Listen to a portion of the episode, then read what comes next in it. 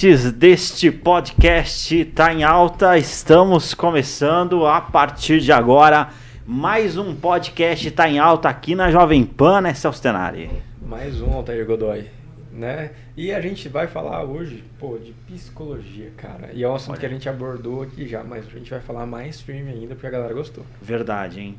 Então, assim, a gente trocou uma ideia sobre psicologia. Aham. Hoje nós trouxemos aqui uma pessoa que é referência, pessoa que é professora. Referência total.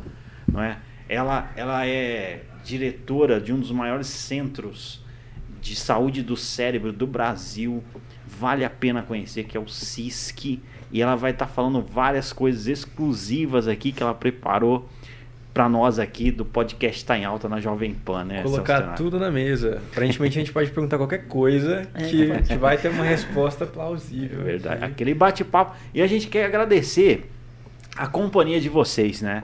É, meu, nós, nós sempre colocamos os episódios lá e a gente sempre vê um número é, é, fiel aí de seguidores, né? De, de, de pessoas que acompanham esse podcast. Então nós agradecemos muito, tá? Cada um de vocês. Porque é, uma vez, né, eu aprendi com o Gilclar Regina que brasa ela não vira, vira Carvão. é carvão, não Carvão. vira brasa sozinho. Não, tem que né? ter dois. Tem que ter mais. dois. É, então tem que juntar ali.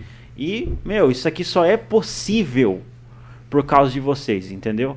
Então, a gente agradece mesmo aí pela força, pelo fortalecimento aí. Agradecemos a Jovem Pan. Graças a Deus aí, né? Graças nós- a Deus, um dia Jovem Pan bateu na nossa porta. e nos tornamos aí o podcast de maior alcance de Maringá, né? É Então, e é aquele bate-papo, né? Você sabe, bate-papo Aquele ba- aqui, bate-papo leve. solto, leve Polêmico. e polêmico, né? então, Isso aí, não deixe de comentar, já manda suas perguntinhas. Eu sei que Exatamente. conforme o papo vai rolando, fica mais fácil de ter pergunta. É. Mas, porém, entretanto, todavia, já podem mandar aí algumas perguntas que a gente já vai dar preferência. Vai te mandar aquele abraço, Altair. Quem sabe ele não lê hoje numa voz diferente, que faz tempo que ele não faz isso. exatamente, é verdade, tem vozes aí. Quem sabe, quem sabe. Mas você tá bem, Altair? Como é que foi? Como é que tá? Rapaz, eu tô bem, cara. Eu, Altair, eu semana quero- passada eu passei mal. É? Passei mal, cara. Deu uns problemas aí, entendeu? Mas tá tudo bem agora, né? Eu, eu- deu, deu o quê? Deu dor de garganta, pensei que era co- Covid-19. Não era, era câncer. Não, tô brincando.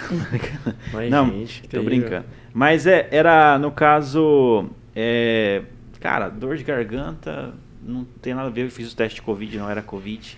Então, graças a Deus, recuperei bem rápido, né? E tamo aí. E você, cara? Tô bem, eu queria deixar registrado nesse podcast que você tá me escondendo algo. O que que é? O que que é?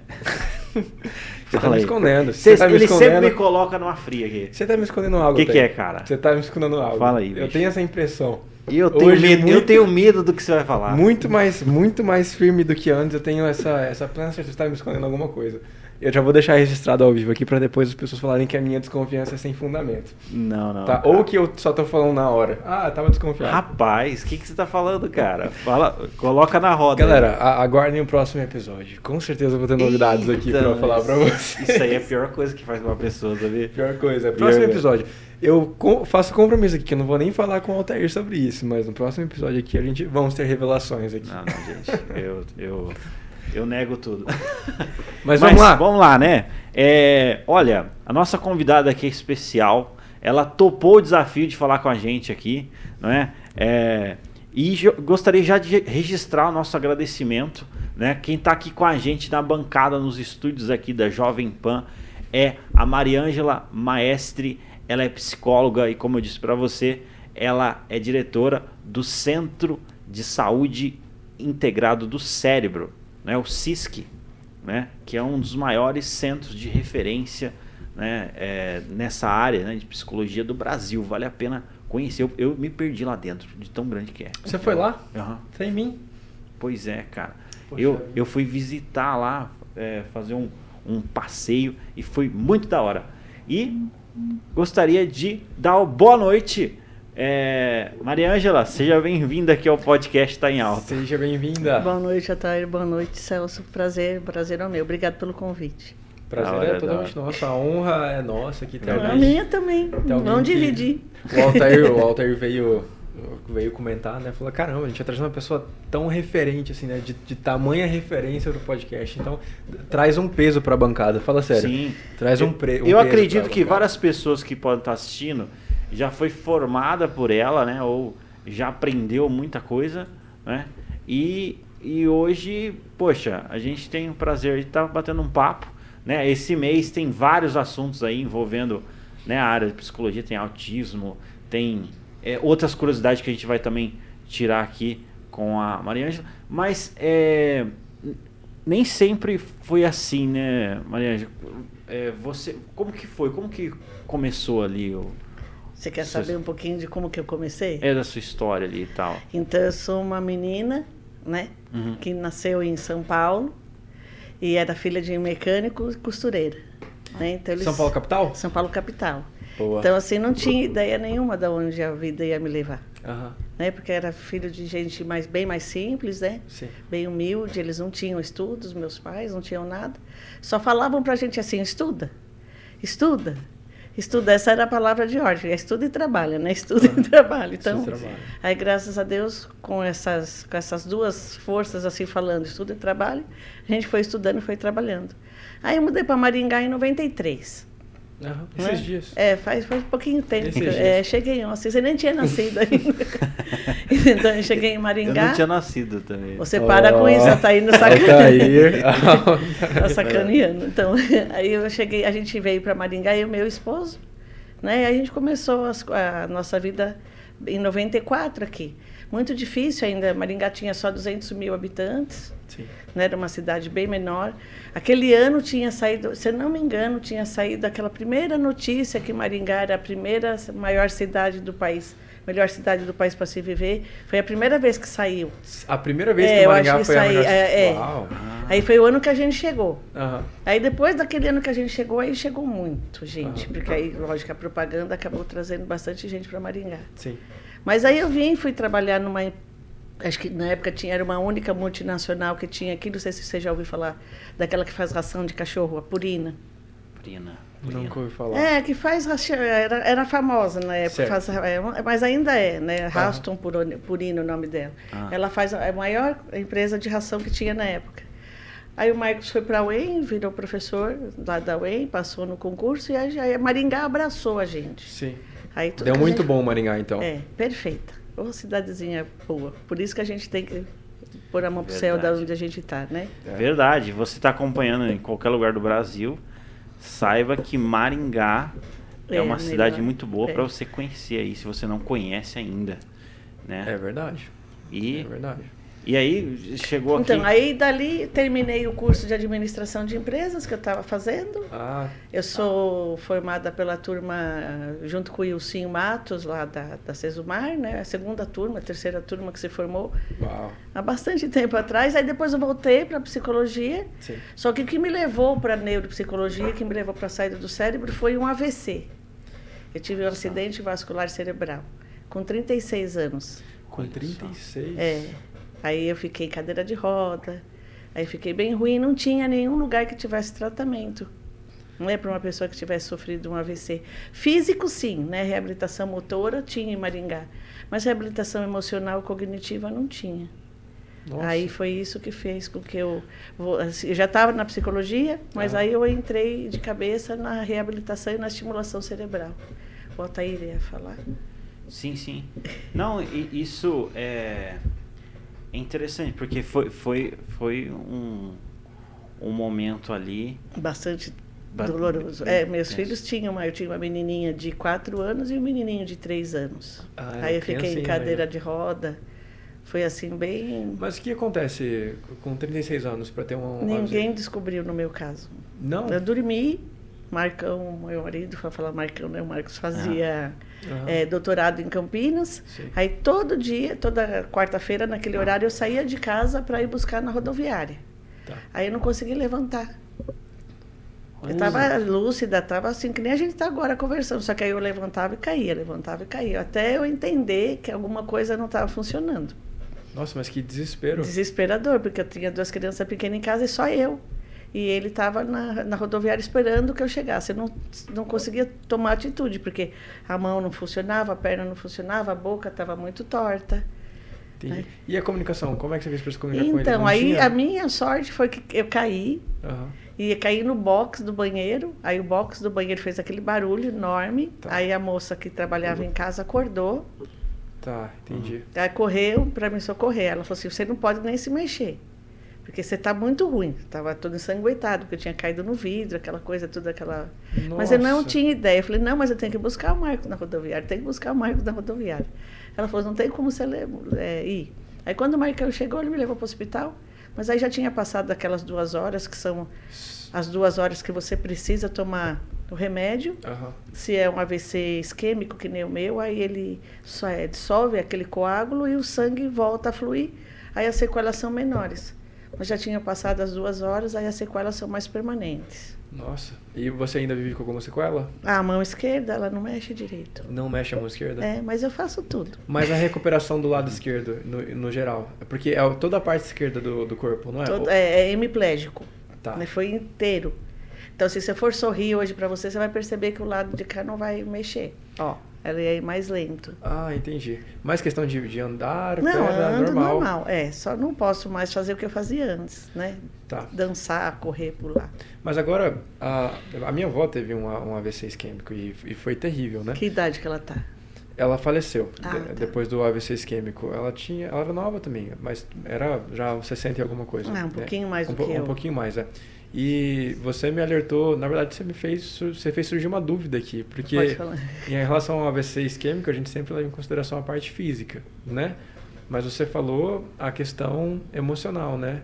É, questão então, psicológica. Como é que funciona? então, porque assim, geralmente, quando a pessoa sofre um AVC, se é um AVC isquêmico, geralmente as sequelas são maiores físicas, é do jeitinho que você falou. Assim. Então, você perde movimento do braço, da, da mão, da perna. Muitas pessoas perdem a fala, né? Depende da Fica área do cérebro. mole a fala. É, e depende da área do cérebro. O meu não afetou a fala.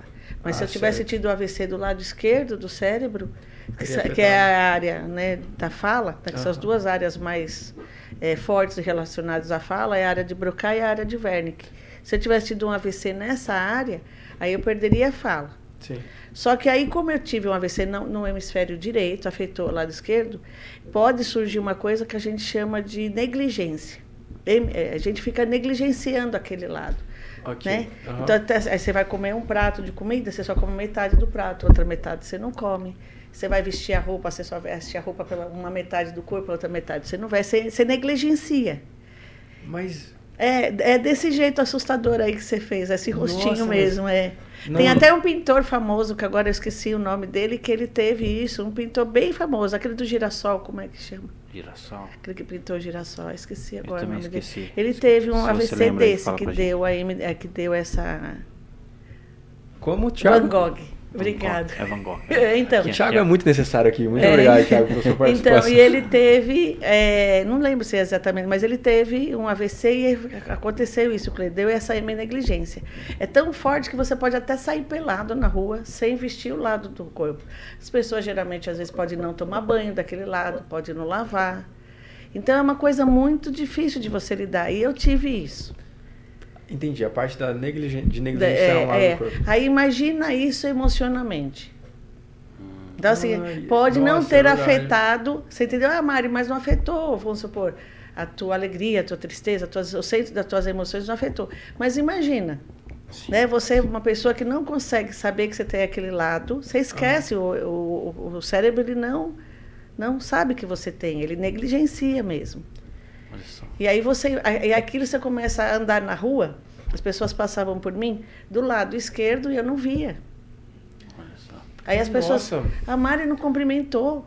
Imagina, você é muito amigo meu, passa por mim na rua e eu não te vi. Aí foi gerando situações muito desconfortáveis. Aí eu tive que trabalhar isso, porque como é que você vai trabalhar uma, uma negligência? Você não sabe. É, é- porque Ninguém você- sabia que isso poderia acontecer. Raro, Uau. né?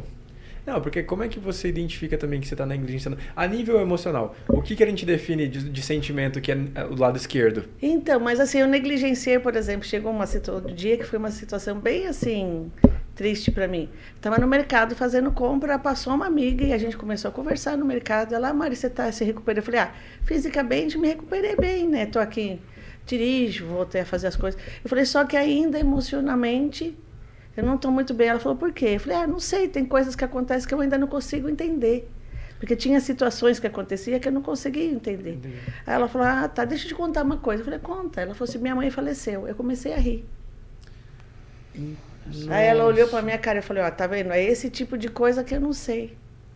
O que que acontece? Eu não consigo se controlar isso. Eu falei, o que que aconteceu? Eu virei a chave. Era para mim ficar triste e dizer para ela, eu sinto muito, né? Nossa, tua mãe é uma pessoa maravilhosa. A gente fazia festas na sua casa quando a gente era mais jovem simplesmente eu comecei a, como se ela tivesse falado uma coisa muito engraçada, sabe assim, eu achei aquilo muito... Nossa, agora eu entendi o nível é... que isso pode, porque isso é muito difícil de você identificar, né? Se você deixa de vestir um lado do corpo, é, é beleza, Quem olha para você vai falar assim, ó, você tá ali sem a roupa, aí você vai lá e se veste, né? Exato. Ah, opa, beleza, foi foi visual, deu para identificar.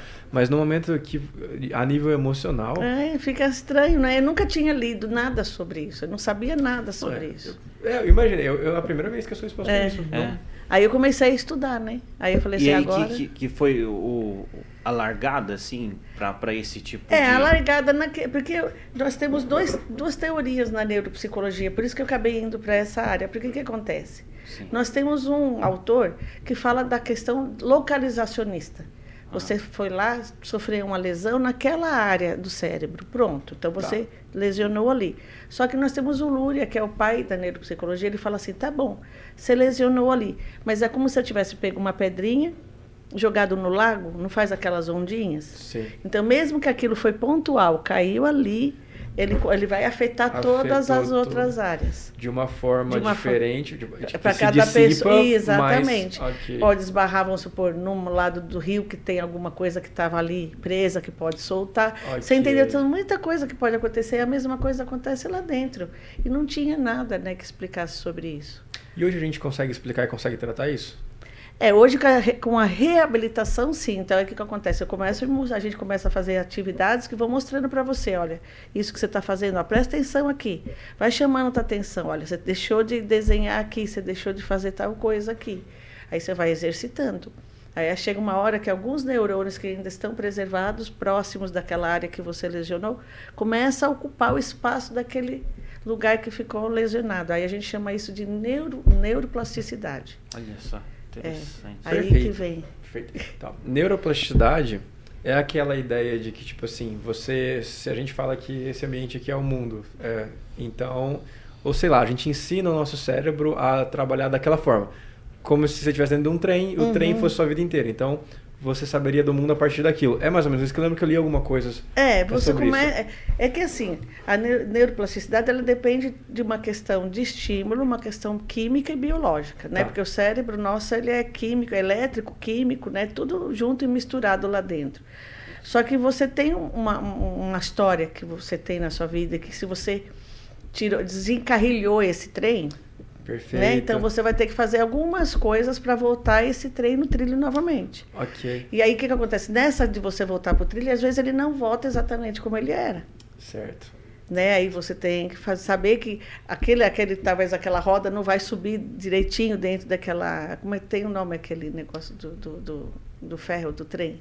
O, o, o trilho, né? Mas tem um, tem, um, tem, tem um nome da, do, do, do, lingote lá do ferro, né? Okay. Então tem hora que ele não vai subir exatamente da mesma forma. Entendi. Mas você sabe que ele vai tentar fazer o melhor que ele puder com aquilo que ficou. Esse é o, é o princípio do cérebro. Eu Mas, vou tentar fazer o máximo que eu puder. Isso explica questões de vício, por exemplo, uma pessoa que se vício em alguma coisa, ela começa a enxergar o mundo de uma outra forma. Ela tá, ela modificou de certa forma a, a neuroplasticidade dela. É, o que é, é, não é que ela modificou a neuroplasticidade, é que é assim, o vício ele vai no centro do prazer. Certo. Dá um prazer muito grande para você. Então, o teu cérebro começa a produzir é, alguns neurotransmissores e começa a produzir algumas substâncias que vão te gerando mais prazer. Então você quer repetir aquilo. Okay. Lógico que com isso você vai modificando tudo que está em volta. Olha. É a ondinha então. É a ondinha. Nossa, cara, isso é interessante. E aí o que, que acontece? Você, aí a pessoa fala assim, ah, mas fulano consegue parar. Não, como é que ele vai conseguir parar? Se ele também já está viciado. Na... Aí vem as questões de você ter viciado na substância, aí vem a questão de você estar tá viciado naquele comportamento, uhum. aí tem a alteração que foi sofrida, tem todas essas questões envolvidas ali, né? Entendi, entendi. Isso acontece com qualquer tipo de vício. Vamos supor uma pessoa que tem vício de comprar, que nem a gente tem vício hoje em dia na internet. Uhum né? Então você vai fazendo tanto aquilo que aquele caminho que você está pegando ele vai ficando consolidado dentro do teu cérebro e você quer que ele faça aquilo de novo. Olha só. E, e para mudar esse caminho novamente aí, é o mesmo processo, não é? É, aí, é, só Mas que é mais doloroso. É mais doloroso, porque o que acontece? Eu vou ter que tirar você daquilo e começar a estimular você para fazer uma outra coisa. E o nosso cérebro, ele é muito econômico, certo? Ele não é gosta de, ele não gosta de muitas mudanças, não, né? É, ele então, gosta de ficar na zona de conforto. Você tem que ficar forçando aquilo ali é, para que volte a. É, é, isso a gente está falando no hábito do cérebro, né? Tá. Então o cérebro criou, criou aquele hábito. Mas imagina, você que fuma, né? a pessoa que fuma, ela tem o hábito de segurar o cigarro na mão. Sim. Você também tem que perder o hábito de segurar o cigarro. Olha só. Né? Porque você tem aquele, aquilo está gravado no teu cérebro. Ah. Né? Numa área específica motor e está lá você bater o dedo para tirar a, a, cinza do cigarro, uhum. né? Você tem o, de segurar, então tudo isso está ligado. Então você imagina, você tem que mexer com todas essas questões, isso que acaba sendo uma coisa diferente no cérebro. Só. Isso que é interessante. E, e é então assim, a, a pessoa entender como funciona o cérebro é fundamental, né? É ele é uma caixinha de Pandora, né? A gente Sim. fala assim, ah, eu quero entender. A gente não, não quase sabe nada desse cérebro, né? Olha a gente está descobrindo muita coisa agora. Antigamente, né, quando começaram os primeiros estudos, aí sim, sim, as coisas aconteciam de formas que a gente não faz ideia. Seria hoje falar de uma trepanação craniana. Você estava tendo um ataque epilético, então você estava sendo possuído por um espírito. Eles iam lá, abriam o teu cérebro, né? Sim. Os fluidos que estavam lá dentro, eles queriam que saísse, porque eles não sabiam o que, que era. Às vezes você estava só com uma meningite, uma trepanação craniana fazia o quê? Fazia com que o teu cérebro não ficasse tão inchado, poderia até fazer bem. Tudo bem, mas imagina, você abria o cérebro e olhava, só que eles faziam isso com a pessoa acordada. Uh. E aí cutucavam. Né? Nossa. Né? E aí a pessoa tinha reações. Então aí foi a hora que eles fizeram os mapeamentos. Tal lugar que eu cutuco, mexe o olho, tal lugar que eu cutuco, mexe a perna, tal lugar que Nossa. eu Então você imagina isso. Hoje a gente sabe muito em relação àquilo que foi feito antigamente. Agora, você não vai fazer isso novamente. É, então, é. Aí hoje, é, aí hoje você faz como? Então, aí hoje você faz isso no mapeamento por imagens. Então você coloca a pessoa dentro de, um, de uma máquina e vai falando para ela: imagina que você esteja jogando é, tênis. Então você vai imaginar o movimento da mão para lá, para cá. Eles vão lá no cérebro e vão ver qual é a área que ficou mais acesa. Hum, eles vão falar: tá vendo? aqui está a área daquilo que ela está fazendo. Uhum. Então é isso que é interessante, né? Saber que dá para você mapear onde está cada coisa. Interessante. É. Então quando a pessoa é, é viciada é, atinge a questão do lóbulo, é isso? É, você tem ali o córtex pré-frontal que ele está ligado ao controle inibitório. Né? Então, ele é como se fosse o nosso gerente do cérebro. O lóbulo frontal? O pré-frontal, é. Ah, essa área que é mais ligada às funções executivas. Tudo que você faz está ligado aqui, é essa aqui, região. Aqui atrás da testa? É, bem assim, essa região. Tanto é que o pessoal fala assim, eu vou fazer lobotomia, não sei se vocês já ouviram falar esse termo. Ah, que eles enfiavam um aparelho parecendo um picador de gelo na pessoa aqui, faziam assim, que era para desligar essa área e a pessoa ficava meio boba. Sim. Não podia gente. ser manipulada para tudo que, ela, que as pessoas quisessem. Então, é, essa área, ela é muito responsável por muitas coisas que a gente faz, né? Então, todas as funções passam por ali, essas funções executivas que a gente fala, né? Certo. Então, se ela não entra direito essa informação, as outras também não são armazenadas corretamente. Se você pega um vício, eu começo a ter perda de controle inibitório. Eu não consigo mais controlar isso. Eu sei que eu não deveria fazer isso, mas eu não consigo mais. Meu cérebro já não consegue mais fazer com que o meu córtex pré-frontal ajude a gerenciar essa área. As outras áreas vão prevalecendo. Eu quero fazer, eu tenho desejo, eu quero fazer, quero fazer. Aí você não consegue mais controlar. Certo. Então fica muito sofrido nesse sentido a pessoa. Mas não tem assim, não dá pra fazer uma lobotomia, aí vou lá fazer uma lobotomia pro Você cara. ia perguntar, não dá pra. Não, lá, não, vou lá espetar o cérebro da pessoa para ela parar de ter vontade? Não, a gente até sabe que poderia fazer isso, mas ninguém vai sujeitar, abrir o né? cérebro. Ninguém vai abrir o cérebro de ninguém para É, para mexer lá dentro, para poder lesar aquela área que está fazendo mal, né? é. Não, seria e uma solução rapidíssima. É. Né? A- Sim. Imagina aí, a pessoa que, que, que acabou caindo em algum tipo de comportamento é, que não faz bem pra ela e nem pra família, de repente vai lá, o médico, pim, já É, era, você está é. livre agora. É, existem algumas cirurgias para algumas questões que eles fazem isso. Vamos supor algum implante de algum chip, vamos supor uma pessoa com Parkinson. Eles descobrem qual é a área que está dando maior descarga ali, aí eles vão lá e implantam um chip, vão lá fazer alguma coisa. Aí isso pode resolver, mas é porque você tem um prejuízo de saúde Tá. muito mais significativo. Tá. Né? Hoje em dia você tem chip para tirar dores de coluna, de politraumatismo Uh, né, que a pessoa sofre muito de dor porque ela bateu o carro. Então, existe coisas assim, que você ainda faz isso. Vai lá, abre o cérebro da pessoa e implanta alguma coisa ali para minimizar o sofrimento. Agora, infelizmente, para vício não tem. É a, a danada da palavrinha, das duas palavrinhas, força de vontade e mudando tudo o que aconteceu, né? Entender meu histórico, por que, que eu fui para as drogas, o que, que Ah. me levou para lá, né? Aí vem uma questão mais humana, né? Ninguém Sim. vai por um caminho sem sim. se não tem um motivo, né? Alguma coisa. Entendeu? Tem- Olha, eu vou falar pra você. é, duas coisas que a pessoa é inteligente, né? Uma é a falta de memória e a outra eu não tô lembrado. Quebrar aqui essa foi embora. Tem- Não, mas eu queria, eu queria falar, eu falar sobre memória um pouco. Então, eu também que- era o tema que eu queria falar, memória e hábito. É. tipo, Porque eu, eu, eu- eu li uma, uma história de um cientista que perdeu a, a, a memória, né? Então ele vivia o presente nesse momento, dava um oi, depois dava um outro É, oi. tem aquele filme, né? Aquele filme. Isso, tem o filme, é. E ele era um, ele era um cientista que dava aula em Cambridge, algo, algo assim. E depois que aconteceu isso, ele foi morar com a esposa dele ali nas redondezas mesmo, na, na Inglaterra. E todo dia ela saía com ele e levava ele para dar um- uma volta no parque. Todos os dias, exatamente a mesma volta, sem falta, assim, religiosamente. Chegou um certo dia que ela estava na cozinha ali, despercebida, ele saiu e deu a volta. Quando ela viu que, ela- que ele não estava em casa mais, ela olhou e, e falou, meu Deus, sumiu, saiu, nunca Uhum. mais vai achar o cara, e babá. E de repente ele chegou em casa no mesmo tempo e deu aquela volta. Mas ele já não tinha mais a memória.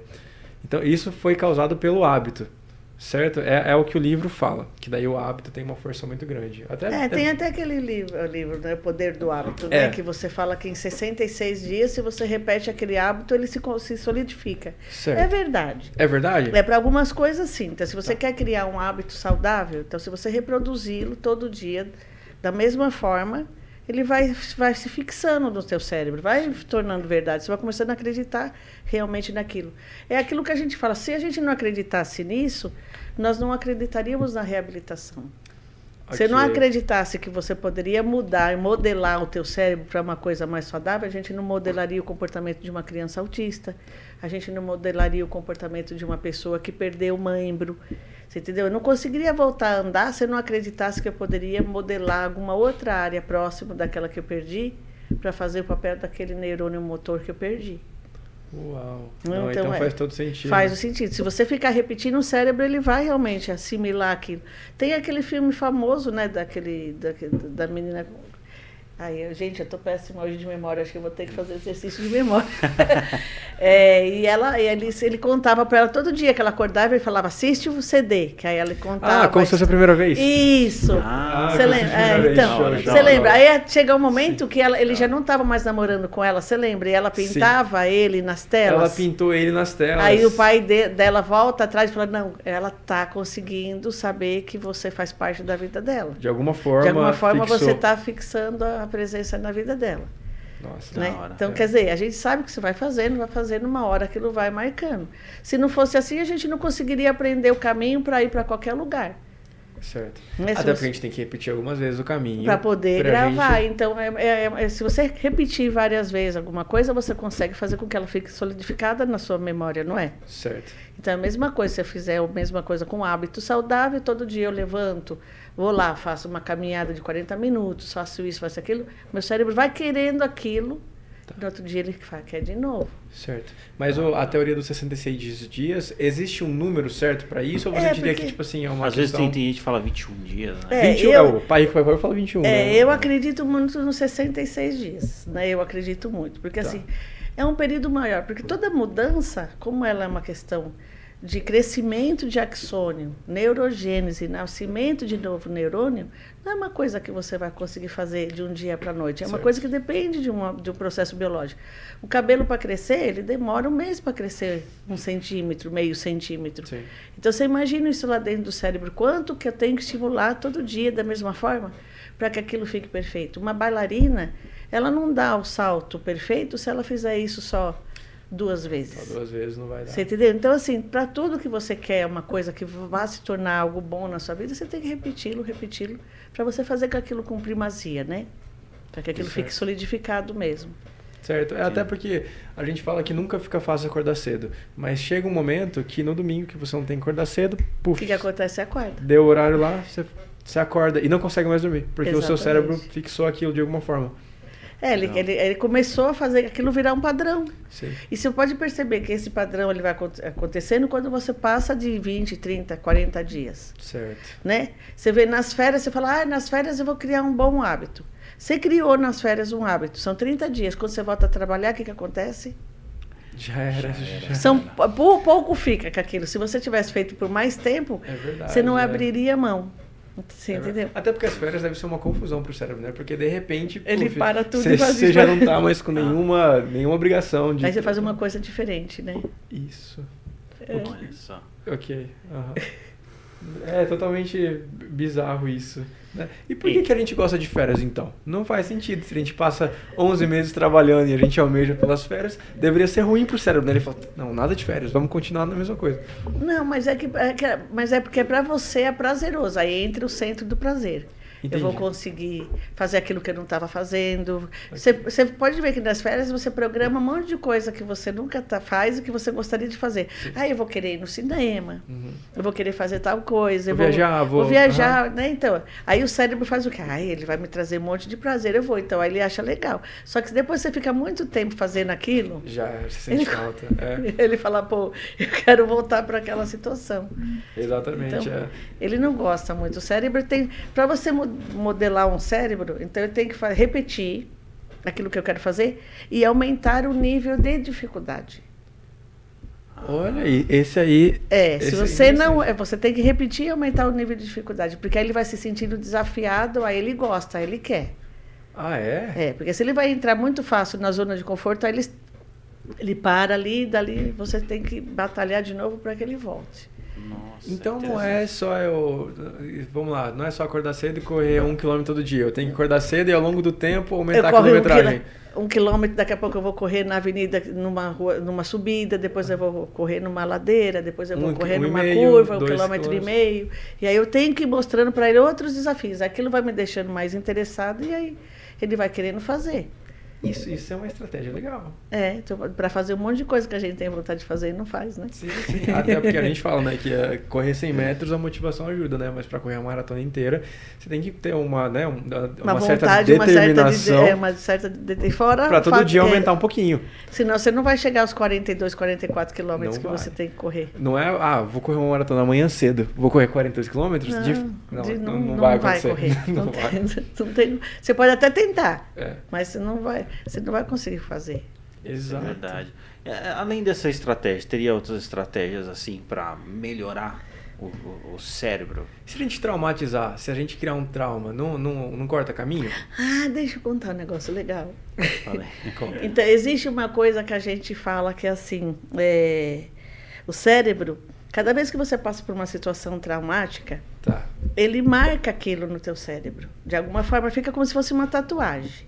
Né? Então aquilo fica lá, ma ma magoou, né? Aham. Então cada vez que você passa por uma situação semelhante, o que, que acontece? Você vivencia de novo aquilo que você passou naquele dia do trauma. Por isso que é um trauma, ele fica lá, né, impregnado em você. E aí o que, que acontece? Você pode, existem tratamentos para você ressignificar o trauma. Aí é legal. Então esse é um processo bacana, é mais rápido. Tá. Só que é um processo, é uma, uma, uma técnica da terapia. Né? Certo.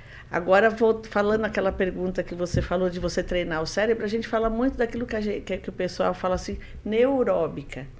Que são atividadezinhas que você pode fazer em casa para, vamos pôr assim, oxigenar o cérebro. Fazer você andar de costas, fazer você tomar banho no escuro. Você vai. É, Andar de porque, costa. é, porque aí você treina. Porque assim, tomar banho no escuro, você tem que ficar com o teu ah, olfato mais apurado para você ver shampoo, sabonete. O tato também, eu O tato muito que- é. mais apurado. A sensibilidade da pele mais apurada. Então é interessante você fazer. Já tô até vendo lá em casa. Acende a luz do banheiro. você tá no banheiro Depois que você apagada. começar, depois que você começar a tomar banho no escuro, você não tem mais vontade de tomar, sem não, não tomar. Porque o que acontece? Relaxa, ele para de pensar. Porque esse exercício da neuróbica, ele traz uma coisa que a gente chama de atenção plena. Eu preciso ficar prestando atenção no que eu estou fazendo. E se Aí eu presto- oxigena. e aí eu paro de pensar no meu problema, na minha depressão, na minha ansiedade. Além de eu treinar o cérebro para ele fazer uma coisa que ele nunca fez, é um desafio Sim. né? Eu ainda faço, ainda tenho o benefício de viver mais presente, né? Não em vez de ficar só no passado, no futuro. Trocar as coisas que eu faço com a mão direita pela mão esquerda. Se eu lavo a louça segurando o prato. Isso, você troca. Inver- Troca a gaveta de cueca, sabe, de lugar? Ela tá sempre lá, né? Desde certo. que a mamãe ensinou você que a gaveta de cueca era ali, ela tá sempre no mesmo lugar, né? Sempre Aí vai lá e troca pela de camiseta. Aí cada vez que você vai pegar a cueca, você fala, peraí. Aí não é aqui mais, aí eu tenho que fazer o meu cérebro lembrar onde tá. Mas isso explica muita coisa, porque eu particularmente eu fico muito incomodado quando as coisas mudam de lugar. Então, a mas minha aí mãe é tem um hábito de tipo assim, ah, hoje os tabuleiros estão aqui, ela muda a casa ali e tá lá. Eu chego, pra mim é muito revoltante de certa forma, e- porque eu tenho que me esforçar pra achar. Daí Eu falo, mas gente, tava aqui, é o lugar perfeito. É este Tava lugar bom, aqui. né? Tava prático, Tava- já saiu, ganho tempo, né? Ganho tempo, exatamente. O açúcar, onde foi o açúcar? É, então. O que Isso é aconteceu? verdade, cara. Eu vou falar pra você, eu tô. Eu mudei, eu, eu usava muito Windows, né? Aham. É, agora eu tô usando Isso. Apple. Tô usando Safari. Apple. É, tô usando Safari, tô usando os, os- Mac, perdão. É, Mac. é, Ah, o- perfeito. O André me ajudou aí, que ele me ajudou nesse Totalmente diferente. Diferente, cara. Todos os lugares que, que eu tava acostumado no, no computador ali, no, no Ele tá em outro né? lugar. Tá em outro Você lugar. vai e é outro... um arquivo que é um- algo muito simples, que você está acostumado, apertou, apertar, deletar, já não é mais a mesma coisa no, no Mac, né? Exatamente. Quando a gente troca de celular acontece Nossa, isso, né? A gente fica revoltado, né? É. Só que pro cérebro é legal. Sério? É porque você está estimulando, ele está se esforçando, né? Você está fazendo um exercício. É um É, exercício. e, e na academia, pro cérebro? Não, digo assim, e esse é, um, esse é o, o ir na academia pro cérebro é isso, você fazer algo diferente. Isso, mas porque você. Aí nós estamos falando agora de outras substâncias que você produz quando você faz atividade física. Mas é, mas é uma academia, né? Então você Academia fazer isso, é, a gente tem que fazer uma coisa diferente, né? Aí cada vez que você faz algo diferente, ele vai se sentir desafiado. Mas deixa eu te perguntar, uma outra coisa que a gente fala muito aqui também, é no nível empreendedorismo. A gente fala que tomar muitas decisões de manhã, por exemplo, gasta a energia que a gente tem no cérebro. Daí ela acaba e para as coisas importantes a gente não, não tem mais. Inclusive tem um, um muito famoso que só usa uma camiseta de uma cor única, porque ele fala, não vou gastar a energia cerebral que eu tenho É. para decisões tão, Steve Jobs. tão ínfimes, talvez, tão, tão que não são tão úteis para mim, para mim ter energia cerebral para me focar nas coisas importantes. Isso faz algum sentido? Para mim, não. eu posso estar errada, né? Mas para mim, não. Eu acho que quanto mais você fizer coisas que vão desafiar teu cérebro, mais energia você está dando para ele. Mas eu digo em um dia. Ah. Naquele mesmo dia. Vamos supor que eu levantei de manhã e, bum, veio uma notícia que eu tenho que tomar uma decisão muito importante. Então eu, eu utilizo muito da minha capacidade mental. Eu tô falando de capacidade mental, posso estar falando uma besteira. não, aqui, né? não, não. Mas todos, vamos supor que existe uma barrinha de energia do cérebro, daí naquele momento eu uso a maior parte dela. Se Isso faz algum te- sentido? Se aquilo te gera estresse, se Se aquilo me- te gera um desgaste, aí é Ok. diferente. Tá. Se é uma coisa que você precisa tomar uma decisão, lógico, eu estou estressada, eu tenho que tomar uma decisão, eu aplico na bolsa X ou na bolsa Y. Certo. Né? Então eu tenho que ficar muito atento para fazer isso. Ah, se eu gastei energia em outra coisa, pode faltar para agora? Eu acredito que não. Eu não vejo dessa forma. Tá, ok. Né? Perfeito. Não consigo imaginar que isso possa acontecer. Eu gastei. Aham. Né? Não, é que, não, não é um dinheiro que eu tenho no bolso. Eu gastei, vai demorar para repor esse dinheiro no bolso. Entendi. Você entendeu? Eu acho que não.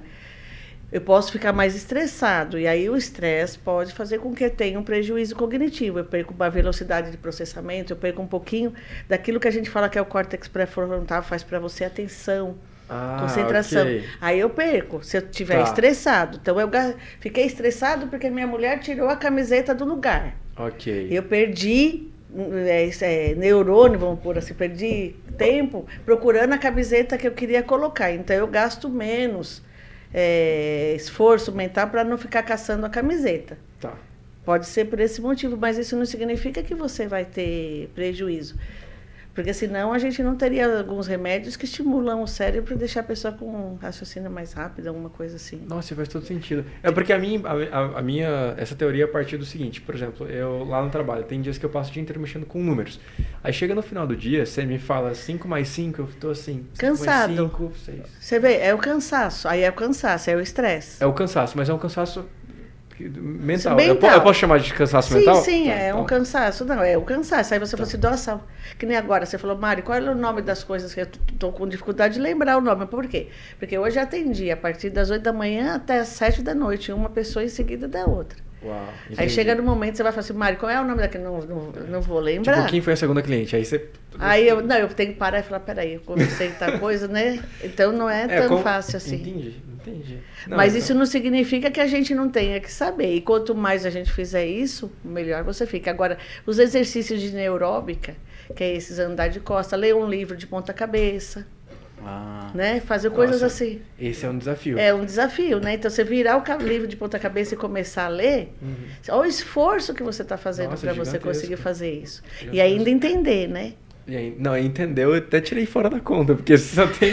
Se conseguir, Só ler. você pega assim, tá, beleza. Nossa, É, que. é, então, mas você vê, é muito interessante. Eu acho que era isso que o Lula estava fazendo aquele dia né, que tiraram foto. Eu vi essa foto ontem, eu olhei. Desculpa, quem? gente.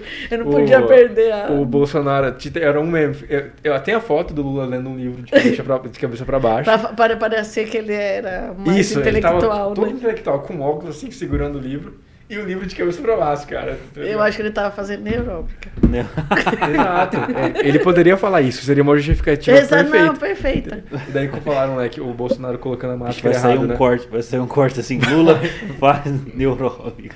Tem uma foto do Bolsonaro colocando a máscara, ele com muita dificuldade de colocar. E o pessoal falando um monte dele, né? Aí ele falou, bom, pelo menos era só uma máscara, ele não tava lendo um livro ao contrário, né? É. Qualquer um pode Sim. ter dificuldade pra colocar a máscara.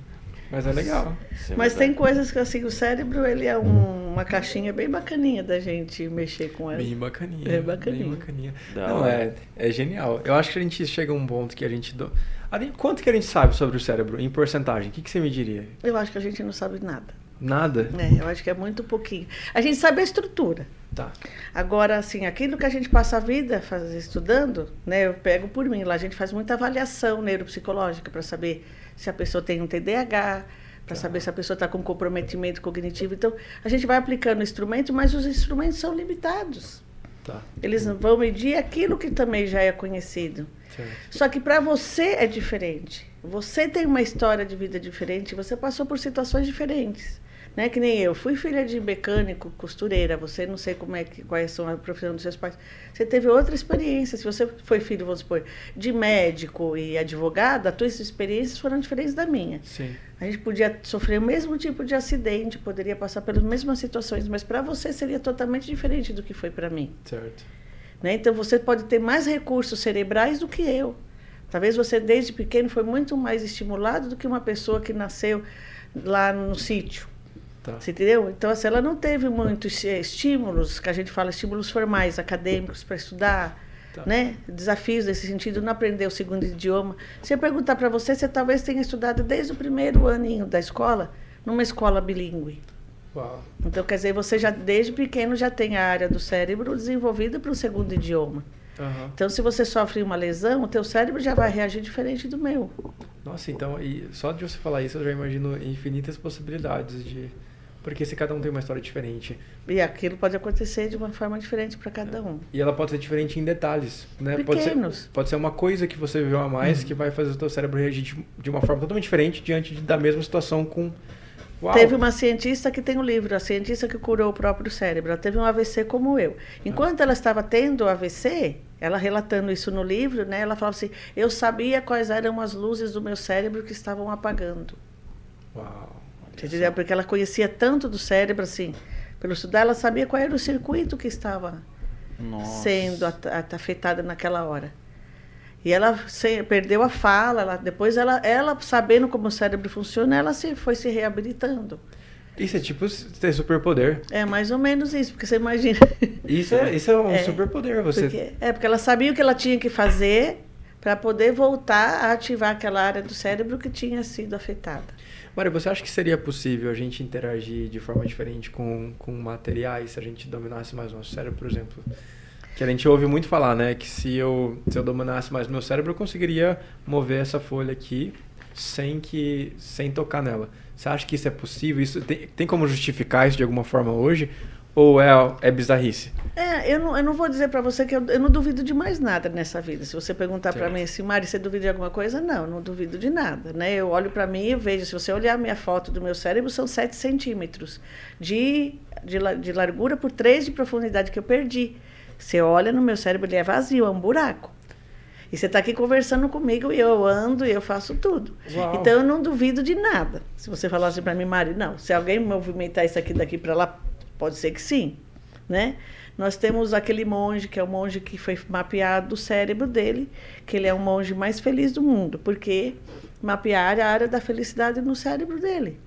Então ele é uma pessoa que controla o frio, o calor, você entendeu? Então ele controla a fome, ele controla tudo isso. Então, se fisicamente ele consegue controlar, pode ser que ele treinasse, não sei até onde isso vai. Uau, né? O estudo da neuroplasticidade é interessante com os, os motoristas de táxis de Londres.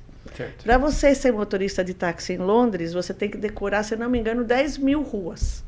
E o trajeto que os carros fazem, se é direita, se é esquerda, se é, é contramão, não é, né? Uhum. E aí eles fizeram um estudo, os neurocientistas fotografaram o cérebro de candidatos a taxistas é, mapear a área do cérebro ligada à área é, motora, ligada à questão visoespacial, e viram que o cérebro era de determinado tamanho. Aí eles foram fazer o curso para ser taxista. Quando eles foram mapear de novo, o cérebro do cara estava maior. Nossa. Então, quer dizer, cresceu. É a academia do cérebro, é, meu. É, então você tem, Ele cresce. Então, por isso que você fala da neuroplasticidade, você fala de estimulação. Então, muita coisa pode acontecer. Agora, não sei, tudo nosso é feito de matéria, né? Tudo é Sim, é matéria. Agora, é se você conseguir entrar na mesma Exato. sintonia daquela frequência ali de alguma é, forma. forma. Questão assim de QI, né? Uma vez falaram que eu tinha QI alto tal, não sei o quê, mas eu me sinto burro. Quem que falou isso? Tô E daí, daí depois eu descobri que a pessoa ela não me conhecia direito. Mas assim, é, no caso, essa questão de QI, de melhorar o QI, melhorar a inteligência. O é, QI tá... é uma medida. Sim. Né? Ele é uma medida. Hoje a gente não fala mais em inteligência pautado no QI, né? Hoje a gente é fala mais... de múltiplas inteligências, né? Você tem a inteligência... Vários tipos de inteligência. Né? É, porque você tem a inteligência, vamos supor, linguística. Uma pessoa que escreve muito bem, fala tá. muito bem. Você tem uma inteligência motor, um jogador de futebol. Né? Hum. Então, você tem assim, outras inteligências ali que você precisaria estar tá, tá vendo. O QI ele é uma medida. O QI ele perpassa por toda a inteligência. É preciso ter uma noção de quanto você tem de capacidade cognitiva para saber se você dá conta de fazer alguma coisa ou não. Entre aspas. Tá, tá. Vamos supor, eu não posso pedir, não posso dizer que isso não pode acontecer, mas é muito difícil eu pegar uma pessoa com QI de 69, que é extremamente baixo, e fazer com que ela seja um astronauta. Ou ela vire um engenheiro, porque ela não consegue chegar até lá. Tá. Ela não tem recurso cognitivo para pensar e fazer aquilo chegar até ali. Então, o QI ainda é uma medida. Mas nada impede dela, com o QI de 69, ser outra coisa. Tão boa quanto um astronauta. São Na tipos, área, então, de são inteligência. tipos de inteligências diferentes, né? Então, isso não impede, né? Aham. Eu posso não ter aquela capacidade...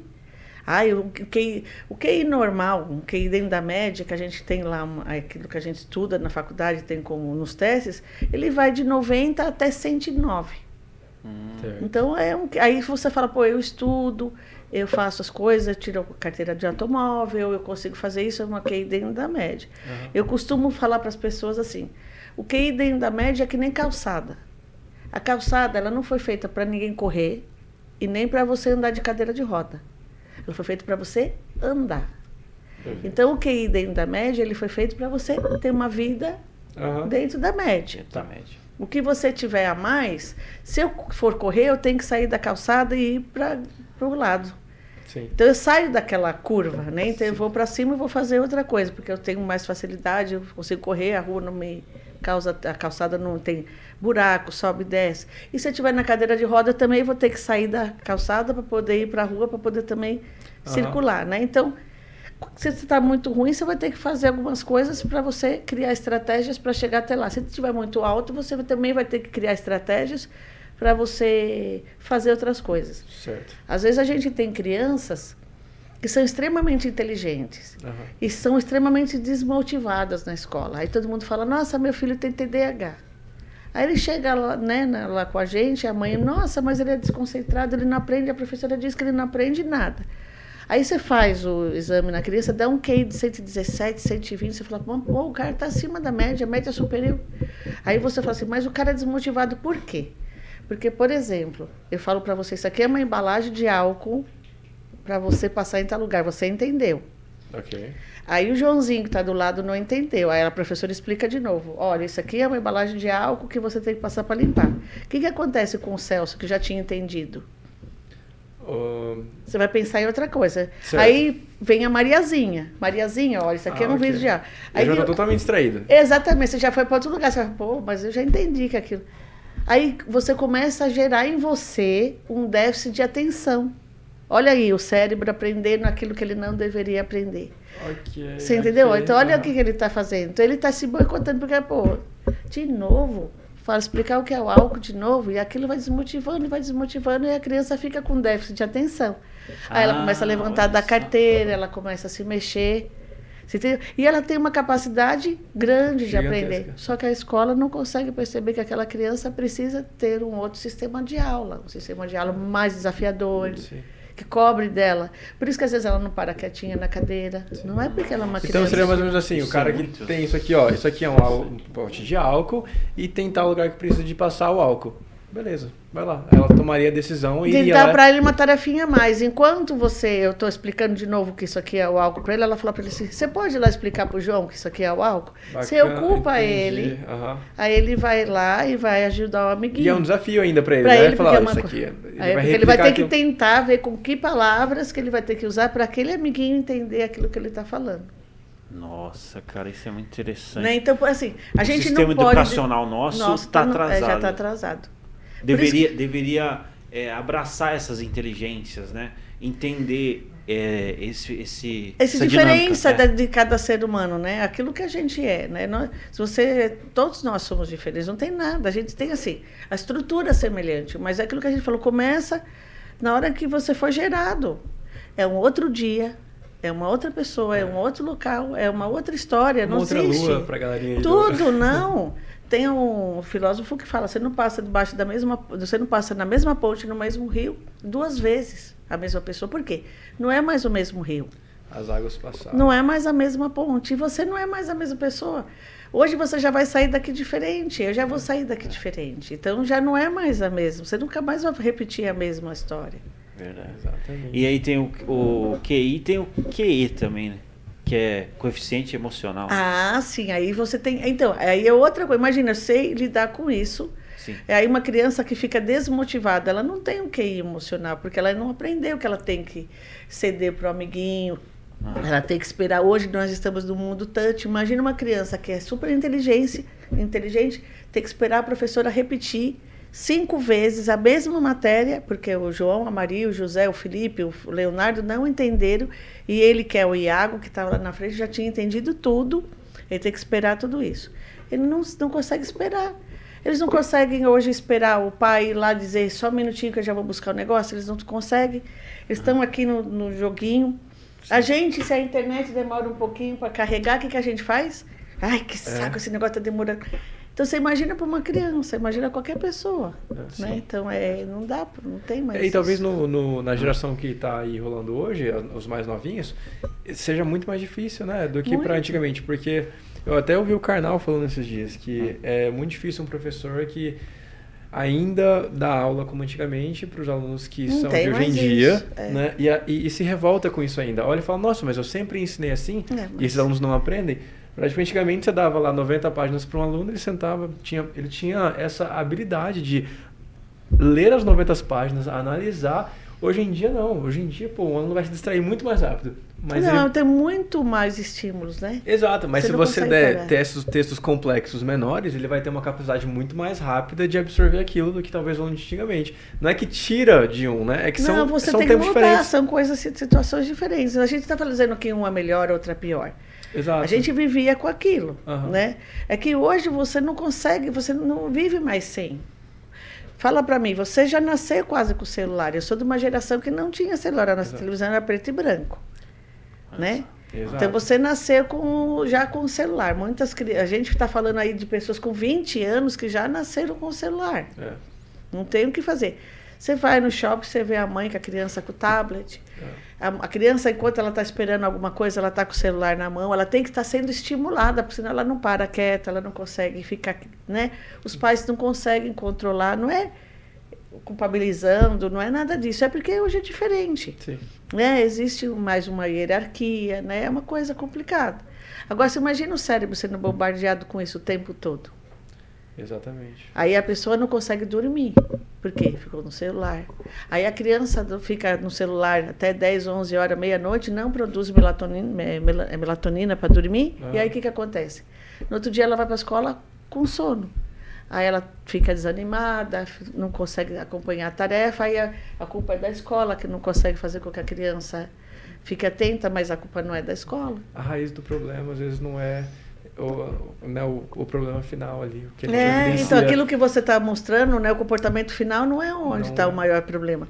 Agora também se você deixar uma criança em casa sem você estar tá acompanhando, cadê os pais para ficar ali montando um quebra-cabeça, para ali estar tá, tá ali fazendo uma atividade legal? Então ele não consegue esperar tem baixa tolerância à frustração, fica nervoso, Baixa revolta. tolerância à frustração. Isso é. é. uma parada que hoje em dia está rolando Você não vem mais em lugar nenhum. Você vê nos jovens, se você está desafiado, você está no emprego que você não gosta, você fala, você não venho mais a partir de amanhã. É. Você fala, mas como assim? Não, eu não venho, acabou. O cara simplesmente chega para você e diz que não vem. Isso quando é a partir de amanhã, né? Isso quando, ó, eu estou indo embora. É, Tchau. exatamente. Pega as coisinhas. É. é aconteceu isso comigo esses dias. Uma pessoa de 40 anos chegou para mim, profissional, atendendo criança. Eu não, eu tô indo embora hoje. Eu falei, como assim tô indo embora hoje? Eu falei, tchau, até amanhã. Ela falou, não, eu tô indo embora hoje. Eu falei, peraí, repete. É demorou, absorver, né? demorou para cair como a assim? ficha. Ela falou assim, não, eu tô te dizendo que a partir de amanhã eu não venho mais. Eu falei, mas e as crianças que você atende? Não me interessa, eu não quero saber, não venho mais. É. Aí, então você imagina, isso está acontecendo. Se imagina se acontece isso com um adulto de 40 e poucos anos, imagina uma criança. É. Se ela simplesmente fala, não vou fazer, ela não tem quem faça ela fazer. Mediatista, né? Mas os pais, né, tem, tem algumas atividades que a gente pode, que, que os pais podem desempenhar ali para aumentar essa tolerância e frustração. Como é que né? a gente ensinava uma criança, vou pegar minha geração, a esperar uma coisa? Então você tinha a Páscoa, você só ia ganhar chocolate na Páscoa. Na Páscoa, no dia. Né? No dia. No dia da Páscoa. Hoje você vai no mercado, há um mês, a gente foi no mercado em fevereiro, já tinha ovo. É. E a criança já tinha. Já estava comendo ovo. Já colocava, né? Exatamente. Então ela não espera. Sério, você não aprende a esperar. Eu vou mexer com vocês dois agora, a geração de vocês. Vixe, vamos lá. Vocês dois, não, vocês estão em quantos dessa idade? Você está fora. Mas eu pegando. Tiago, Samuel, tá todo você mundo. Tá com 40. Ah, então você tá dentro. Mas vamos pegar ali mais ou menos. É, vocês novo, né? são, da, vocês são da, da época do Mega Drive ou vocês são da época do PlayStation? Playstation. Tá. eu sou- eu sou Então vocês, você é Mega, você então, então o Mega, é, o Mega Drive eles têm, a gente tinha um cartucho, lembra? Colocava o cartucho, aí você jogava, chegava na fase do chefão. Você morria, o que que acontecia? Voltava Começava pra tudo primeira de novo. fase. Lembra? Então, olha que frustração. Eu tinha que voltar o jogo tudo de novo. Aí veio o PlayStation com memory card.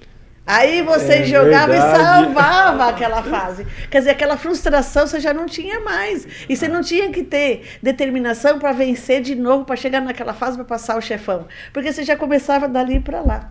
Hoje, é o joguinho, o hominho morre aqui, já ressuscita ali, dali dois segundos. Ali É. Você entende? Então, tem muita coisa que deixou tudo muito online, muito rápido. É Mari, você agora. mexeu comigo. Nossa, Você mexeu comigo, real. Você entendeu? A gente, a gente tinha que esperar. A gente tinha que esperar. Agora doeu. Por isso que eu falei agora, começou a mudar com isso. Cara, Eu, isso é real, eu isso lembro é que eu jogava Sonic, eu jogava o Super Mario Bros, né? E ia passando nas fases, chegava numa chave que tinha um chefão que era um, parecia um crocodilo, um jacaré, não sei o que, que ele é. Ah. E a gente tinha que passar por baixo do negócio e o Mario tinha que pular o negócio. E tinha uma bendita de uma estrelinha em cima, que se você não pegasse aquela estrela, você não conseguia matar o chefão. E se ele passava no cano e o cano fizesse assim, ele, você perdia a fase. Ele tinha que voltar lá de novo, pulando caixinha, pegando estrelinha, pulando caixinha. Tudo do Nossa. zero. Tudo do zero. E aí a gente tinha vontade de chegar lá. Você entendeu? Instigava a gente, né? Eu Você quero perdia, conseguir. você, falava, você se frustrava, mas você falava, quer saber? Eu vou fazer, eu vou novo. tentar, eu quero fazer, eu quero chegar lá, eu vou conseguir passar. Nossa, Só que legal. hoje a gente não tem isso. Hoje você vê que as pessoas não conseguem ter tanta determinação, tanta força É muito difícil vontade. perder um emprego, você não quer mais começar do zero de novo em outra empresa. É, exatamente. Você já quer. E você até quer ir para outra empresa. Mas você já quer começar com aquele salário maior que você Exato. já tinha no outro, você esquece que você tem que galgar, um, conquistar de novo aqui. Exato, exato. Nossa, isso explica muitos, muitos Muitas processos coisas, da vida. muito, pra tudo, muita coisa. A gente não tem. Mas, gente do céu. Engraçado. É, a gente fala que era- alguns foram criados no modo raiz, outros no modo Nutella, né? É um negócio que a gente fala muito hoje. Eu lembro que uma vez eu caí, machuquei a perna assim, meu pai chegou, deu uma olhada pra ver se não tinha quebrado. Não tinha quebrado, mas eu faço aquele berreiro, né? Uhum. Ele olhou assim e falou: Eu acho que ele, naquele momento ele pensou: Não, eu vou ensinar esse menino agora uma lição importante. Ele falou: Ó, eu posso te ajudar, mas você tem que vir até a cozinha, até onde eu tô. E eu lá caí do chão morrendo de raiva.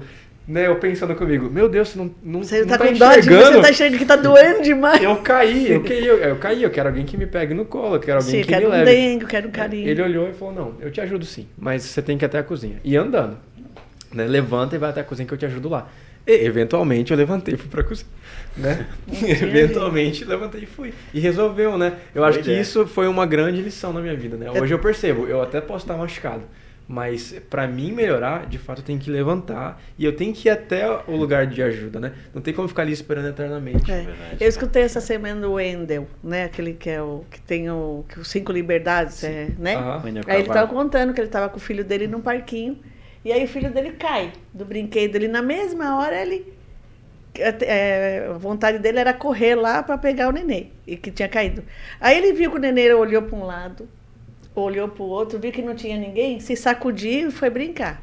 Do outro dia, o menininho caiu, ele estava do lado, ele foi lá, o que aconteceu? O menino chorou, queria atenção, queria dengue. Então, quer dizer, Exato. tem muita assistência ali, né? Então tem coisa que você fala pro teu filho, tá bom, levanta, pega, cara. É. Tu, tu tem que se levantar. Verdade. Não tem É, jeito. Hoje em dia, para subir numa árvore, a criança, a criança calcula várias coisas, né? Calcula a primeira queda, blá, blá, blá. Antigamente não, né? O Ítalo. Marcilli fala muito isso. Subia. Ele fala, eu, ia, eu fui para casa dos do meus avós, né? Num, num sítio, subi na árvore, pulei em cima da casinha, o telhado era de brasilite, eu passei por...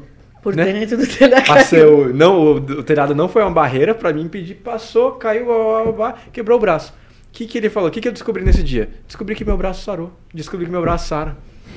Olha que descoberta, impre... parece, parece besta, mas não, é uma grande descoberta. Você caiu, quebrou. Levanta. Sarou. Sara, vai, Sarou. sacode. Exatamente. A criança hoje em dia, ela acha que, né, caiu, morreu, acabou. Tipo assim, meu Deus, e se eu cair?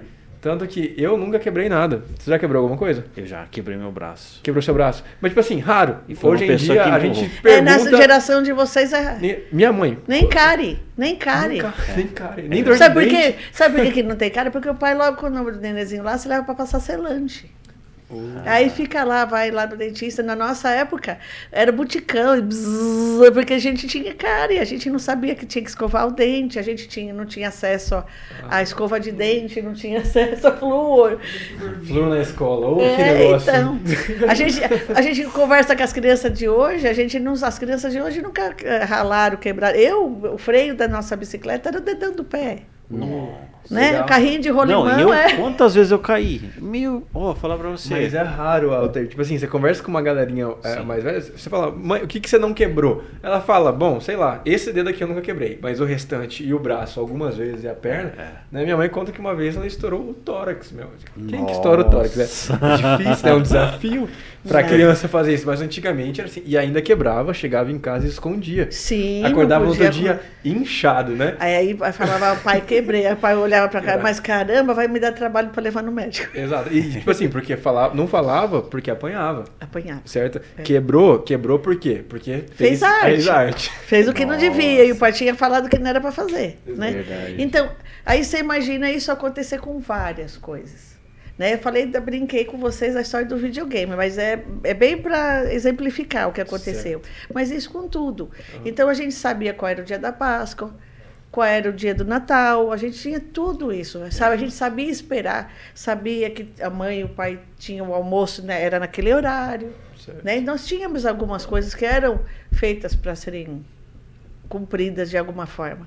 E aí você tinha uma coisa mais organizada. Não estou dizendo que hoje não seja legal, mas hoje é muito difícil. Você tem 200 canais de televisão. É muita coisa. Hoje tem você excesso nem, de é. informação, é. né? Muito. É e aí você não consegue. Você dá, por isso que talvez aquela fala que você colocou antes, que o cara falou, eu não quero me é, queimar neurônio escolhendo camiseta. Talvez porque ele queira armazenar outras informações que ele julgue mais, julgue mais importante. Tá. Né? Talvez seja essa é, talvez, é, uma colocação. Beleza, né? mas faz eu, todo sentido. É, mas eu acredito que para estimulação não, mas talvez por esse motivo, porque a gente tem muito mais coisas para vivenciar. Que nem aquilo que eu, o Wendel falou essa semana, hoje é muito mais fácil você ser milionário.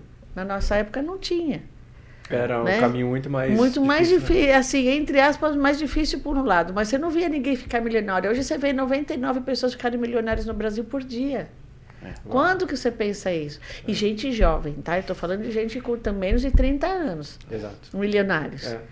Né? que ganham com uma facilidade Uhum. Né? Milhões, assim, o cara faz um e-book, faz um. resolve o problema viraliza. de uma coisa, viraliza é. aquilo. É verdade. Né? Então. Não, isso é verdade. Agora, e em contrapartida, a gente tem também um lado muito negativo dessa construção, que, que a gente já comentou, da, da questão, por exemplo, um emprego. Eu não consigo mais iniciar de novo e uh, muito intolerância para frustração. Se a gente aplicar isso em algo muito mais sério como o casamento, ah, a isso. gente vê uma hoje em dia, sei lá, índices gigantescos, muito maiores de. É, to, eu sou intolerante a você, do, eu quero as coisas do meu jeito, você vai lá, não me ajuda, né? o casal não entra num acordo.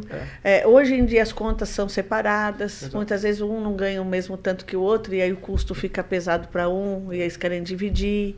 E a tomada de decisão para terminar é muito mais fácil. Ah, é? Não, eu já. Tipo assim, ah, não deu bom? Quer saber? Tchau, fui, amanhã Tchau. não venho te atender amanhã não venho. É.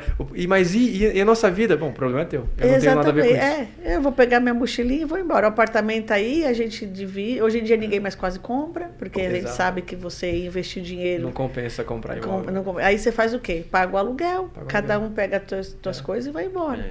É, é mais simples para algumas coisas, tem menos peso, também carrega-se talvez menos peso, mas você também fica mais vazio. Porque se você Exato. tem menos peso, você fica mais oco. E aí você tem menos estrutura para aguentar. tem, tem uma fra... Não, você falar? Pode falar. Tem uma frasinha na internet, só para concluir, que ela fala assim: tem um é. casal de velhinhos e o, quebrou o brinquedinho da criança, a criança rapidamente joga fora, né? Joga pro lado e fala: ah, não, vô, a gente compra outro depois. E o vô revoltado com aquilo, né? Pensa: nossa, Val, na minha época eu era muito mais acostumado a consertar as uhum, coisas uhum. do que simplesmente trocar. Sim, as substituir, coisas, né? né? Ele o vô vai lá, pega, vê que é só trocar pilha, por exemplo, é só um componente ali errado e volta a funcionar da, melhor ainda, né? Uhum. Ou da uhum. mesma forma, de tão qualidade. É, cara. E, isso é uma coisa que a gente tem que aprender, né, cara? É, não Mas, jogar fora, não trocar. Não, só. É, melhorar ali, aprimorar. Só olhar de forma diferente. Mas tem uma coisa que não, não tem como não falar, né? É, a gente tem, tá no, no mês que comemora é, é dia do autismo, né? Que foi dia 2 de abril. E autismo é importante a gente falar, né? Você é uma pessoa que é especialista ali, é, é, cuida de um centro onde é, ajuda nesse sentido. Em relação ao autismo, né? É, como que a gente pode lidar com pessoa? O que, que é isso? O que, que determina o autismo numa criança? Se eu olhar assim, chegamos na conclusão que ela é autismo por isso, isso e isso. É, alguns comportamentos bem diferentes dos comportamentos habituais. Lembra que eu falei que tem algumas coisas que ficam dentro da média? Tá. Sim. Então, uma criança andar por volta de tal idade está dentro da média. Uma criança tem uma, X palavras até tal idade, está ah, então, dentro da média. Então, nós tem um temos. Guiazinho ali. Ah, isso, ah, tá. nós temos um guiazinho. Uhum. E uma criança com autismo, ela não segue esse guia. Então, vamos supor, ela às vezes fica até as 3, 4 anos de idade sem falar. Tá. Ou se ela fala, ela tem troca de letras, que nem o cebolinha. Tá. Às vezes ela anda na pontinha do pé, parecendo um cavalinho, um pé equino. Às vezes ela tem um flap com a mãozinha, ela fica nervosa, chateada. Então ela tem alguns comportamentos diferenciados. Mas esse comportamento, ele necessariamente tem que ser abaixo desse guiazinho? Ou se a criança falar com três meses de idade. Tem criança. Também, eh, se ela for Algum, super desenvolvida. É, às vezes alguns extremos. Se você pega um autista com QI muito alto, okay. aí você está pegando uma pessoa que nem tem o, do, o Good Doctor, né? É o Sean, e, Dr. Isso, Sean. é. Ah. Então, você vê, o QI dele com certeza extremamente alto, porque, né, pelo que eles colocam lá, que ele Sim. começa a ver o o corpo da pessoa ele enquanto ele está com visualizar na Isso, frente ele dele, né? projeta como se fosse uma tela de computador ali, né? Então, assim, existem pessoas nesse nível. Mas uma criança com autismo, ela está, vamos por assim, fora da curva. Tá. Né? Então, Tem a linha, ela está para cima ou para baixo. Isso, ela está um tá. pouquinho fora da curva. Então, alguns comportamentos. E aí, qual é o comportamento mais afetado de uma criança com autismo? É a parte da socialização. Tá. Então, ela, ela tem muita dificuldade de perceber o que, que o outro está fazendo para que ela possa interagir com ele. Tá. Então, ela fica excluída, ela fica no cantinho brincando, ela não dá função para o brinquedo, aquele brinquedo é um cavalinho, ela vai brincar com aquele brinquedo como se ele fosse outra coisa. Ela tem alguns comportamentos de seleção, né? ela quer enfileirar a coisa, ela, ela tem um, uma forma de funcionar um pouquinho diferente. Certo. E quanto mais cedo você faz a, é, esse diagnóstico, mais cedo essa criança pode ser estimulada para ter os comportamentos mais modelados e adequados para viver no mundo social. Né? Ela vai sofrer menos. Porque que acontece? Uma criança com autismo, um adulto com autismo, ele não entende uma piada, uma ironia, um uhum. sarcasmo, tem uma falha na percepção. Uhum. Né? Então ele é mais, menos intolerante. Então, às vezes, tem, a gente hoje vê que, ah, Mari, cresceu muito o número de autismo. A gente tem aí a estatística que diz que em 2020 que é uma criança autista para cada 54 nascimentos. Tá. Não é que aumentou o número de autistas, pode ter aumentado, mas aumentou o quê? O grau de avaliação. Tá, a gente está avaliando mais pessoas. Isso, e você está tendo mais informação para avaliar. Okay. Né? Os médicos estão se tornando mais especialistas. O DSM, que é onde a gente faz o critério diagnóstico, ele ampliou para outros comportamentos, então você incorporou outros graus. Né? Ah, Crianças okay. com sintomas mais leves também foram colocada dentro do espectro autista, do TEA, né? Transtorno uhum. do espectro autista. Então, por isso que aumentou. Porque a gente tinha muito erro, muitas crianças, é, crianças que hoje são adultos de 27, 28 e 30 anos, que nunca foram diagnosticados como autista, estavam sendo tratados como bipolar, como borderline, como um transtorno de ansiedade, e era uma pessoa que tinha e era autista. Certo. Mas que não tínhamos essa informação. Hoje mesmo a gente deu a devolutiva de uma moça de 27 anos, 26 anos. Ela chorou. Ela falou: Muito obrigado por vocês falarem que eu sou autista, porque agora eu entendo porque que eu sofri minha vida inteira. E eu passei minha vida inteira tomando medicação para ser uma pessoa com bipolar. Ela falou assim: eu não, Mas eu não, o remédio não fazia efeito. É, Aí, quando a gente começou a avaliar e mostrar para ela: esse comportamento é isso, é isso ela agora entendi porque não gosto de comer determinada coisa, porque determinada roupa me incomoda, porque o sapato é ruim para mim. Então são sinais, sabe assim, que você tem que estar tá percebendo. Criança que não olha no olho, tem muita mãe que dá mamar e a criança está recebendo mamar e ela não olha no olho da mãe. Ah, e aí, naquele momento, a mãe começa a perceber que aquela criança tem um comportamento diferente né? Ela não consegue falar direitinho, ela tem algum atraso na linguagem, às uhum. vezes ela pode ter um problema intestinal. Né? Então tem algumas coisas que a gente vai pontuando que vai fazendo com que a gente perceba que a criança pode ser autista ou não. Os pais também estão mais perceptíveis, talvez, né? Mais acesso à informação. A população em geral tem mais acesso à informação. É, às vezes você tem um pai autista e a mãe é autista. Então eles acham que se eles são daquele jeito e o filho daquele jeito, a criança não é autista. Porque eu sou assim também. Só que aí na hora que você faz o diagnóstico do filho, ele fala, ah, então eu também sou. Olha aí. Ah, ok, é verdade. Uau. Porque o que, que acontece? Ele falava assim, ah, eu sou sistemática, eu não gosto de quebrar minha rotina, eu gosto de comer todo dia daquele jeito, regrado, eu gosto daquela pãozinho com suco de laranja, manteiguinha, eu não gosto que quebra a minha rotina. Aí acontece alguma coisa, quebra, eles se altera, são muito intolerantes. Uhum. Tem aquele cara que chega assim, tá no casamento, é, ou o rapaz ou a moça, né? Tá no casamento, quero ir embora. É ir embora naquela hora. Não, espera um pouquinho, mas a moça ainda nem colocou aliança no dedo. Não, mas eu quero ir embora. Tô falando que eu quero ir embora, quero ir embora, quero ir embora. E eles começam a querer ir. São crianças mais agressivas em alguns momentos, quando elas se sentem mais frustradas, com alguma situação que deixa ela mais incomodada, pega um brinquedo e joga. Se você falar para a criança não pode mexer ali e ela quer mexer naquilo, ela pega aquilo e joga, bate, briga. Ela não consegue lidar. Certo. Ela não tem essa interpretação. E a gente tem um caminho hoje melhor para. Ah, hoje existe técnicas que são mais pontuais para você conseguir melhorar. Existe a técnica que se chama ABA, né, que é análise do comportamento, que aí você vai modelando a partir dos cinco aninhos, você modela a criança para que ela consiga entender e interpretar. Ó, aquilo que ele está fazendo é uma brincadeira, tá? Ele pegou o teu brinquedo, não é que ele está quebrando, fazendo nada. É para você aprender a dividir, você Ok. entendeu? Tá nesse sentido. E quando é menorzinha, existem outras técnicas. Aí vem o Denver, que vai lá e fazer com que a criança também responda àquela situação de uma forma mais adequada. E aí você vai usando algumas técnicas para fazer isso. Tem crianças com autismo que são extremamente é, com falha na integração sensorial, que a gente diz. Ela só come um tipo de comida. Tem criança que só come ovo. Não come mais nada. Nossa. Nada. Não estou dizendo ela, não, é só ovo. Olha E aí só. você imagina os pais tentam tudo que é possível para aquela criança comer. Então é um sofrimento muito É grande, muito né? grande. Até para criança. sim. Não, para ela não. Aí ela tem perda de nutrientes, aí Certo. você imagina. Ela, você não, não sai para comer em lugar nenhum, porque ela só Exato. vai comer o ovo. Nossa, Né? então. Tem criança que pega comida, fica chupando, chupando e não larga aquela comida durante um, três, quatro dias e não engole, não come. Então são comportamentos diferenciados. Certo. Né? São muitos detalhezinhos, né? Então, Então- se a gente for atrás para descobrir. Então tem esses caminhos aí Ah, hoje tem. possíveis para É. estar. Agora você imagina isso um tempo atrás que a gente não, não tinha, né? Como é que essas pessoas eram tratadas. É, então. É, Porque pode, pode confundir com, com psicopatia ou não. Po- Tem casos de autismo que, se não forem tratados adequadamente, eles podem virar narcisistas, porque eles ficam tão egoístas, ficam tão mesquinhos, tão intolerantes, tão inflexíveis, que tudo eles querem só para ele do jeito dele, e aí fica uma pessoa narcisista, Hum, que não consegue ser empática, não consegue se pôr no lugar no, outro- do outro. Aí imagina isso num relacionamento.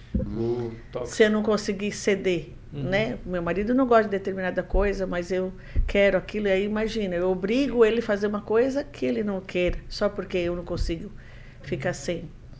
Não é? É. Ou ficar violento, né? Se você não faz, a gente vê aí alguns assassinatos. Aí será que aquele cara que não, também não está fazendo isso, será que ele não é, não tem alguma característica de autismo? De repente ele pode ter. Né? Ela não fez aquilo que ele queria, ele ficou nervoso, violento, foi lá e bateu nela. hum. Então tem muita coisa que acontece que a gente precisa identificar mais cedo, né? Em qualquer dia, fica, fica registrado, tá sobrando um assunto aqui, fica registrado um convite pra gente fazer uma. De repente ali, eu sei que é isso que você tá, tá entregando pra gente aqui, né? É, as pessoas pagam, né, pra estar pra, tá ouvindo e tudo mais. É, mas fica, fica, fica registrado aí um dia pra gente poder estar analisando aí alguns casos famosos aí, né? Algumas situações e tudo mais. Pra né? saber se Seria pode legal. ser. Seria legal a gente analisar alguns casos. É. Né? A- Esses casos que, que ficaram Uhum. emblemáticos, né? é. Não, não só. É, não, vários- só, não só os mais famosos, dá pra É. gente atualizar casos que estão acontecendo na atualidade, assim. Exatamente. Seria legal entender. um É verdade. mais. Mas isso tem que ser parte 2. Parte 2. É, isso não tem como. Mas, olha só, é, a gente está chegando no final aqui do podcast. Você viu, é um bate-papo. E, meu, É um gente. bate-papo normal. A É. gente costuma falar que ou quando você tá em casa, ou quando você tá num bar, quando você tá. Você senta e conversa com um amiguinho. É, isso aqui. Aí você filma. Aí a gente filma, é, deixa, né? Aí você filma e coloca na internet. Filme e deixa a galera assistir. É. É, exatamente. E viu, viu, Mari? É, como que o pessoal pode te achar e como que. Quais são as, os endereços aí? Aí aqui a gente agora faz a propaganda. É o merchan. É, É, aí. fazer. Esse é o momento. Então a gente está ali no Parque Industrial Bandeirantes, né? É Rua Pioneiro de Seu Palma, 161. Aí tem agora a história de ter que falar as mídias, né? Isso. Sim, Então sim. aí é arroba Cisc Saúde, é Instagram, né? Isso. É, porque aqui, aqui a gente chama. É, a gente- é uma característica do nosso podcast, porque tem gente que fala assim, ah, quanto que é pra ir lá no podcast? Quanto que é, né? Teve já é, políticos que falaram pra gente, né? Quanto que é? E, e, na verdade nós não cobramos, nós não. não assim, a nossa ideia é trazer gente interessante pra render o. É, exatamente. Isso, é. Porque Aham. nós não cobramos entrevista, nós não temos ah, esse hábito, né? Exato. E aí, tipo assim, aí aqui eu é- posso fazer minha propaganda. é, você pode Exato. ficar à vontade. Aí o telefone lá é o 991575666. Sim. Fechou. Fechou? Fechou. Eu até acessei aqui já o CISC. Faz Saúde. favor de me curtir. Aí, Galerinha, ó. aí, galera. Seguindo ao vivo. Dá pra ver, né, Thiago? Dá pra ver? Dá pra ver, fechou. Então é esse aqui. Ó, a gente. Vamos fazer uma visita lá alta aí, vamos filmar um pouquinho o É. trabalho, a gente pode vai fazer isso? Pode, é legal, pode. né? É verdade. Mostrar pro, pro, pro pessoal como é, que é. É verdade. A gente Beleza. Não, vamos, vamos, vamos, ficar combinado, fazer um- uns stories lá. Vamos, né, vamos. pessoal. E a gente vai trazer aqui, né? é, tanto pro, pro Instagram do Tá em Alta, quanto pro ao vivo aqui também. A gente Tá vamos- legal, fechou. Né? Fechou. É, E, lá é deixa- enorme, eu vou falar pra você. Eu fui a passeio lá eh, pra conhecer, né? Com, É, com tem pe- 8.500 metros quadrados. Mas, É gente, muito é um grande. complexo. É muito grande. É muito Uau. grande.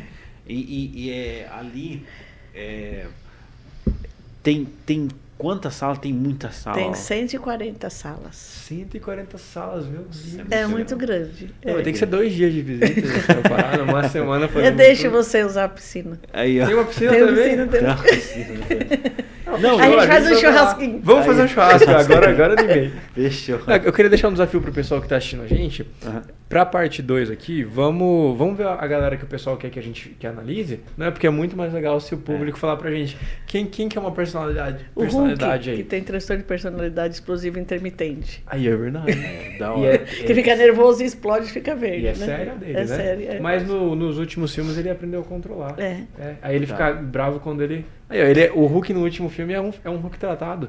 É um Hulk que faz psicólogo. Ele já fez é, algumas estimulações nele Já. psicológicas ali.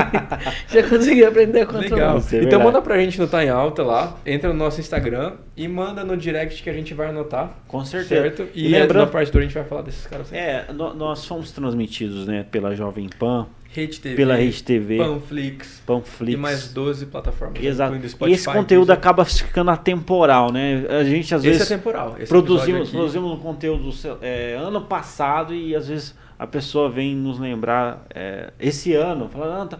E, e- e de fato, é, não, não importa o momento que você está assistindo esse vídeo aqui, sei lá, você está assistindo em 2023, né? Então, é, é, entre em contato com a gente aí, entendeu? Exato. E tomara que es- estejamos todos bem. Eu também espero. Aí em 2030 o ET, né? Encontrei esse podcast. Aí quem sabe aquela pergunta que você fez pra mim, que será que se a mente vai mexer alguma coisa de lugar, quem sabe a tela já não tá mexendo. É, já percebi, tirando onda com a gente, mas meu Deus, eu não consegui mexer o papel, a folhinha, que é a coisa mais só. E o agora- neném já sai levitando nessa época, né? Vai lá saber, né? Muito obrigado, viu, Mari? Obrigado a vocês. Muito Obrigadão. obrigado, foi um Obrigada. prazer te conhecer. É a Prazer primeira é meu. vez que eu te É. vejo, né? Então, Prazer uma é meu. honra de verdade. Obrigada. obrigado. Maravilha. Eu sou o Alter Godoy Eu sou o Celso Tenari. e esse foi mais um podcast Tá em Alta. Valeu, Altair. Tamo Valeu, junto. galera.